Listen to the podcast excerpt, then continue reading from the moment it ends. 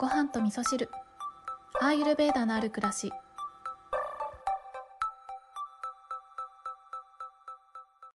えーこれは本当におすすめしたいとてもいいセルフケアだと思います。こんにちは、えー今日もお便りをご紹介しながらお話をしていきたいと思っております。いや今日の東京はですね今日曜日の午前中に収録をしているんですけれどもとても心地がいいポカポカな陽気ですねあのつい先日はね雪も降りましたけれども今の季節というのはね暖かくなったり寒くなったりを繰り返してちょっとずつ春に向かっていってるんだなぁなんてことをね実感しますよね。はい。で、今日のお話はですね、えっ、と、お便りをご紹介しながら、えー、ナスヤについて、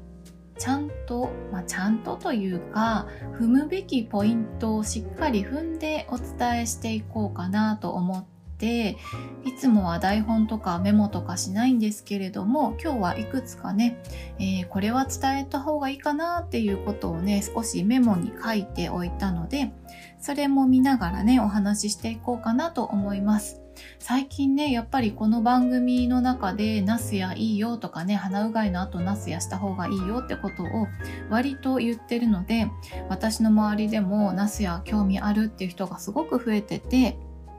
で、実際に今日ですね、えーナスや初めてやってみた友達から感想をいただいたんですけど、もうすごくね、シンプルに、ナスヤすごいねって言われました。えーそのお友達はね、えーメンズなんですけれども、まあ私のプロファイリングだと、ピッタカパな感じで、まあアーマはね、溜まってるかなっていう感じの方なんですけれども、ナスやしてみたところ、えー頭の冴え方が全然違うということですごくね仕事がはかどるということをね言ってましたね。なので私もそうなんですけどちょっと集中力が鈍ってるなっていう時は朝だけじゃなくて日中にねナスやするっていうこともあったりするので、まあ、すごくねおすすめのセルフケアナスヤです。で、えっ、と、ナスヤがね、何かっていうのを今日から聞き始めた方は本当にちんぷんかんぷんだと思うんですけれども、ナスヤっていうのは鼻にオイルを、えー点鼻するっていうね単純なセルフケアなんですけれどもアイルベーダでは古典書の中でももういろんな効果が書いてあるぐらい、えーとても、えー私たちにいい影響を与えてくれるそんなセルフケアで誰でも簡単に自宅でできるようなものですね。はい。ではではお便りをご紹介していきたいと思います。ごはみそネーム、バータージのあやさん。バータージのあやさん、いつもありがとうございます。今日も配信ありがとうございました。ハート。むしろ豊富に生えてくる古典書の表現いいですね。笑い。ナスヤも育毛や白髪にいいんですね。産後から病気ってくらい毎日シャワー後に抜け毛があったのですが、去年アビアンガでヘッドオイルマッサージをしてもらったら、数日抜け毛がなく、それ以来毎日抜け毛対策としてセルフでヘッドマッサージをしています。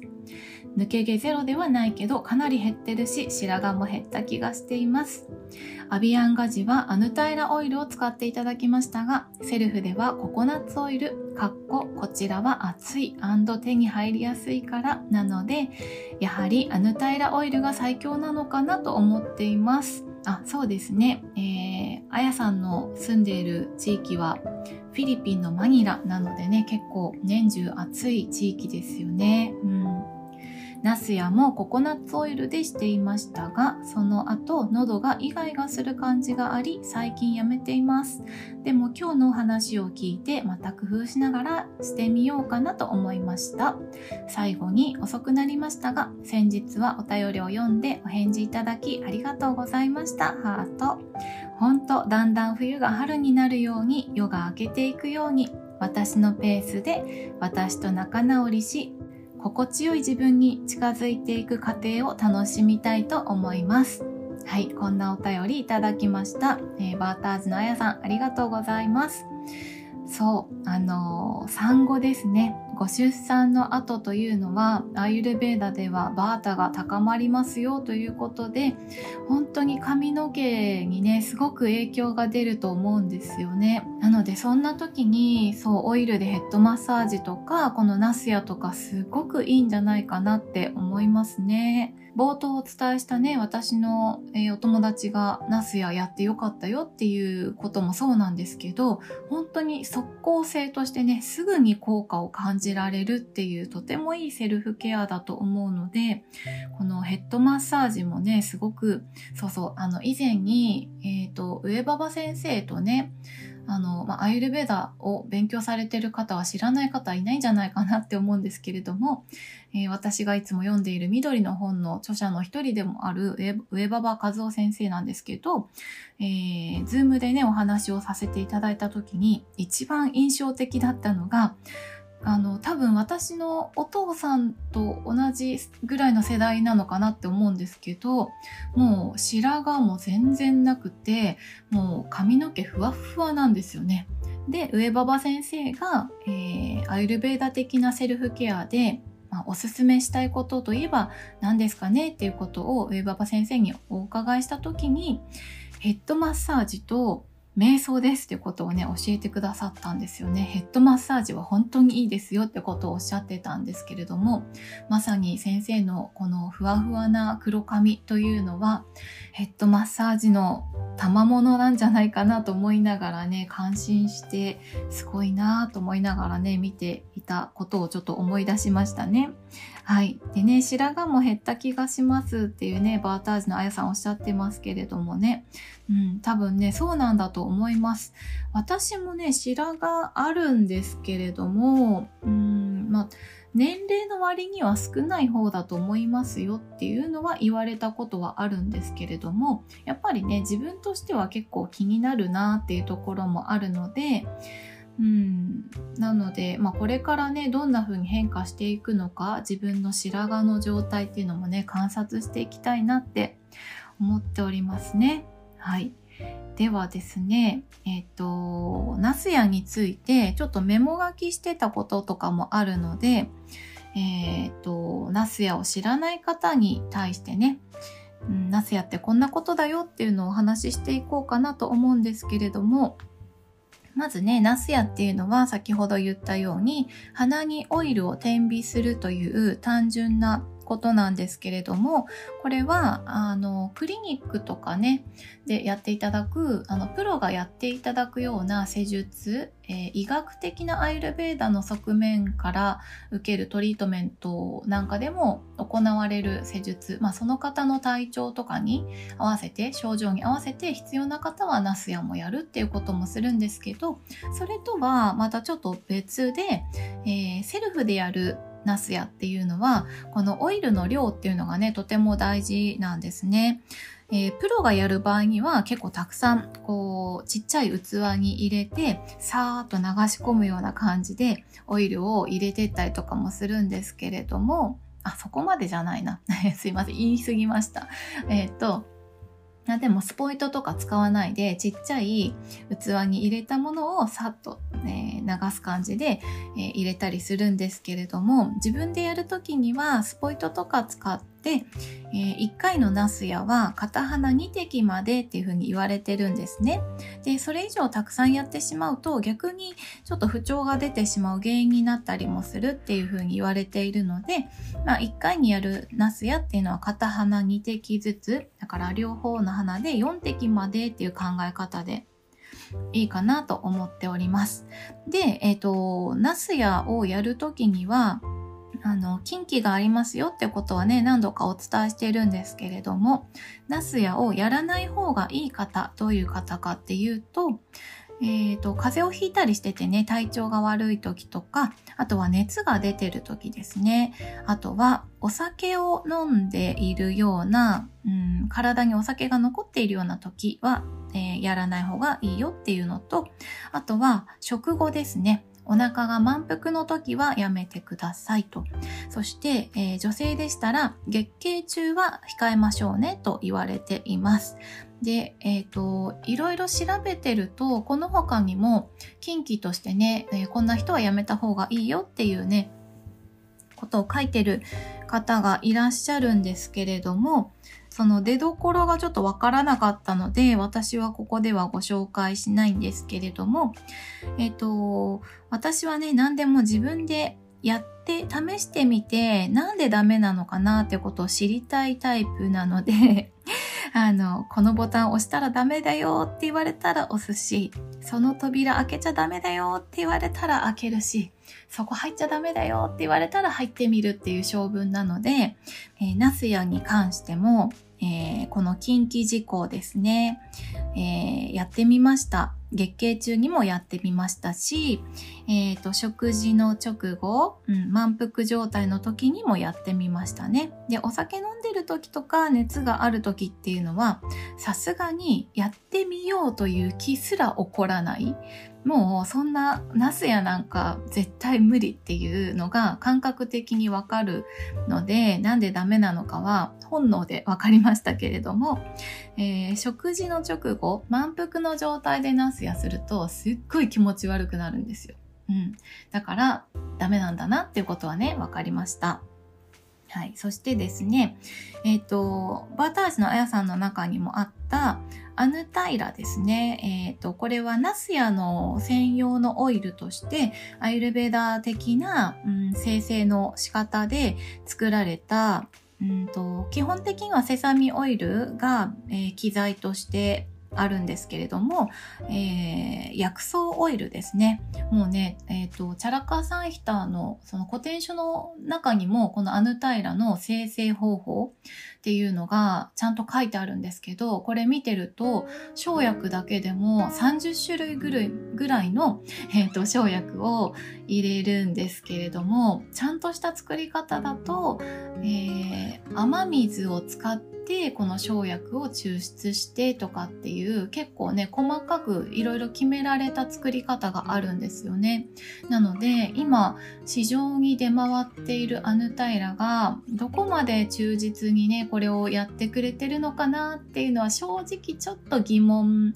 なんですよね。私もねアヌタイラ持ってるんですけれどもあの材料を見た時にね30種類も入ってなかったと思うんですよね。うん。でもそのアヌタイラに入ってる薬草って日本にない薬草とかも結構あったりするのでなので日本ではねちょっと難しい入手が難しい感じなのかなとは思うんですよね。私はインドの、えーと、個人輸入そうインドの雑貨とかそういったアイルベーダに関する薬草オイルとかを売っているえー、個人輸入をねサポートしてくださるサイトで購入したので手に入れることができたんですけれどもアヌタイラはね、あのー、他に使い道がないというか本当にナスや専用のオイルになるんですけれども、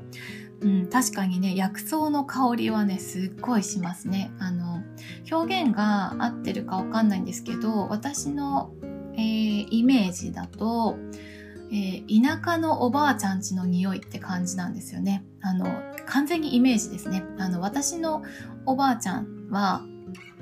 えー、大都会に住んでたので、田舎のおばあちゃんちの匂いを知らないんですけど、もしおばあちゃんが田舎に住んでたら、そういう、えー、匂いのお家に住んでるのかなみたいな、そんなイメージなんですよね。何ですかね、ちょっと懐かしいような、そんな香りでしたね。うん。はい。なので、アヌタイラが手に入る方は、アヌタイラ使ってみてもいいのかなって思いますね。そして、えー、この古典書の中にはですね、どういう時にやったらいいかっていう推奨されている期間というのもあるんですけれども、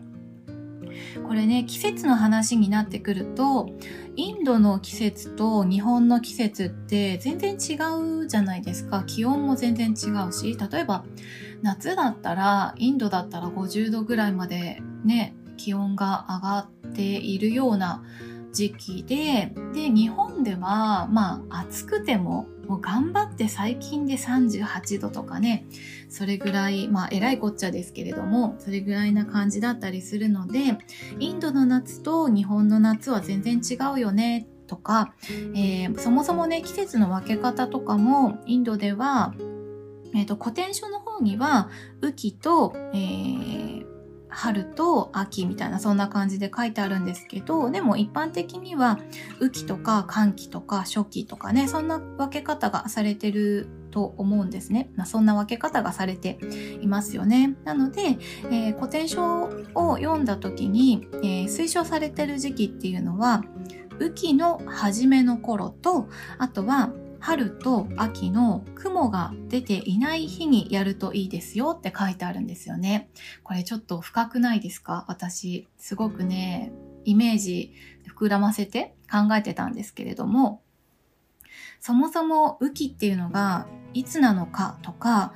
えー、どれぐらいの気温なのかとか、どういう季節なのかってことがわからないと、えー、どんな時に、どんな日にナスヤをやったらいいかっていうことがわからないと思うんですね。で、まあちょっと雨季について調べていたんですけど、時期的には7月から、えー、と9月とか10月ぐらいまでの間なので、雨季の初めの頃っていうと、うん、まあ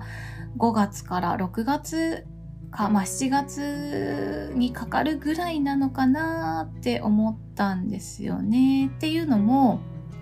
この雨季に入るタイミングで湿度がね、どんどんどんどん高くなってくるっていうタイミングなんですね。日本ですごく湿度が高いって言ったら、まあ梅雨時期はね、めちゃくちゃ湿度が高いと思うんですけれども、その前ぐらいがいいよっていうことだと思うのでおそらく春とかねそれぐらいの時期がいいんじゃないかなと私は勝手にこうイメージの中でね思いましたね。こういったことをちょっと自分なりに紐解いていくとねどういう状態の時にはやった方がいいとかどういう状態の時にはやらない方がいいっていうことが分かってくると思うのでここからさっきのね言った近畿えー、こういう時にはナスややらない方がいいよっていうのが、えー、ちょっとねこうつながってくると思うんですよね。だからこうやって自分の頭で考えるってことはすっごい大事だと思いますね。こう言われたから単純にそれをやるんじゃなくってなんでかなどうしてかなっていうことを頭で考えていろいろつなげて理解してからなるほどと分かってからやれば、まあ、失敗も少ないだろうし、まあ、失敗してもねそれが学びなのでいいかなとは思うんですけれどもでもこうやって紐解いていくっていうことはねちょっと考えればできることなので、えー、皆さんそれぞれで考えてみるとその考えてみるということが楽しくてそれでねアイルベーダーって楽しいなって思っていただくこともできるかなと思いますね。うん、今日はすっごい長く話してますけれどもそう日曜日でねこの後予定はあるんですけどまあまあ暇なんですよね。はい、なので、えー、もうちょっとお話しさせていただくと,、えーとこのねナスヤの効果ですね。うん、効果は先日もお伝えしてますけれども、この白髪の予防とか改善につながるっていうことと、抜け毛が減りますよっていうこと、むしろ生えてくるっていうふうにね、古典書には書いてあります。あとはですね、え、基本的には、えーと、首から上の疾患がなくなりますよっていうふうに言われてるんですね。ただこれは、えー、先ほど言ったような近畿の時にやらない、えー、やらやっちゃいけない時にナスヤをやったらそれはもちろん不調の原因になってしまうと思うので、えー、やるべき時に適切なナスヤをしていれば首から上の不調の改善につながりますよっていうふうに言われてるのでなので、まあ、花粉症にすごくいいですよとか今言ったような白髪の予防とか抜け毛の予防とか、まあ、髪の毛が生えてくるよとかあとは声がねすごく、えー、くなりますよっていう風にね言われているので私もいつもこうやってお話を毎日喋っていますけれどもナスヤのおかげで声が通りやすくなってるのかなとかもね思っていたりしますね。あとは、えーと、収穫の、えー、収穫が良くなる。とか聴覚が良くなる。そして視力も良くなるっていうふうにも言われていたりとかあと片頭痛の対策にもいいですよっていうふうにも言われてるのでまあ、ただ、あの、病気的な片頭痛、本当に辛い片頭痛っていうのはね、お医者さんにちゃんと相談してからとかの方がいいと思うんですけど、日本の中でもアイルベーダのクリニックってあるので、えー、そういったナスヤとかを取り入れたいなっていうあの自分の不調を、えーと、アイルベーダ的な施術で改善させたいなっていう方は、ね、片頭痛がねすごく辛いとかあったらそういったクリニックでナスヤやってみたいんですけどみたいなそんなご相談をされてみたらどうかなというふうにね思いますね。はい。ということで今日はナスヤについてある程度多分メモしたところはお話できたかな？あ、そう、あと一つですね。えっ、ー、と、鼻うがいはやりすぎると、えー、鼻の中乾燥しちゃうから、まあ、1日1回ぐらいか、もう人によっては3日に1回とか1週間に1回でもいいようなことだったりもするんですけれども、このナスヤに関しては、えー、1回に2滴までだったら毎日やっても、えー、大丈夫だよというふうには言われていますね、えー、これはそう私が読んでる本に書いてあったりとかもするんですけれども、えー、あと回数もね1日1回とか2回どころじゃなく最大12回までやってもいいですよっていうふうに言われていますね。最大12回ってどんだけだろうって考えると1時間に1回ぐらいやっちゃうのかなとか思うんですけどさすがにちょっとそれはやりすぎなんじゃないかなって思うので、まあ、私はいつもだいたいね1日1回か。うん。あの会社にも実はねオイル置いてあるので集中力が欲しいなっていう時には会社でもねささっとやったりとかもしてますね。はい。あと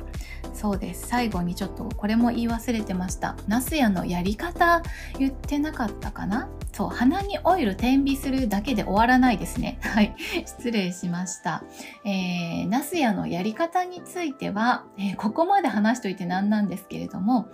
明日の配信でちょっとお話ししようかなと思います。えー、私もいろいろナスヤのやり方を試してみて、まあ、その経験談とかも交えてねお話ししたいので、えー、今日は本当にゲスト会かって思うぐらい長々喋っちゃってすいません。えー、お時間のある時に聞いていただけましたら、え嬉しいです。はい、えー、バーターズのあやさんお便りありがとうございました。あのバーターズのあやさんがねえーと、触れてくださったココナッツオイルとか、えー、別のオイルでやるとどうなのかっていうお話もまた明日、えー、改めてお話ししていこうかなと思っておりますのでよかったら明日の配信も聞いていただけると嬉しいです。それでは皆さん今日も良い一日をお過ごしください。今日も聞いていただきましてありがとうございます。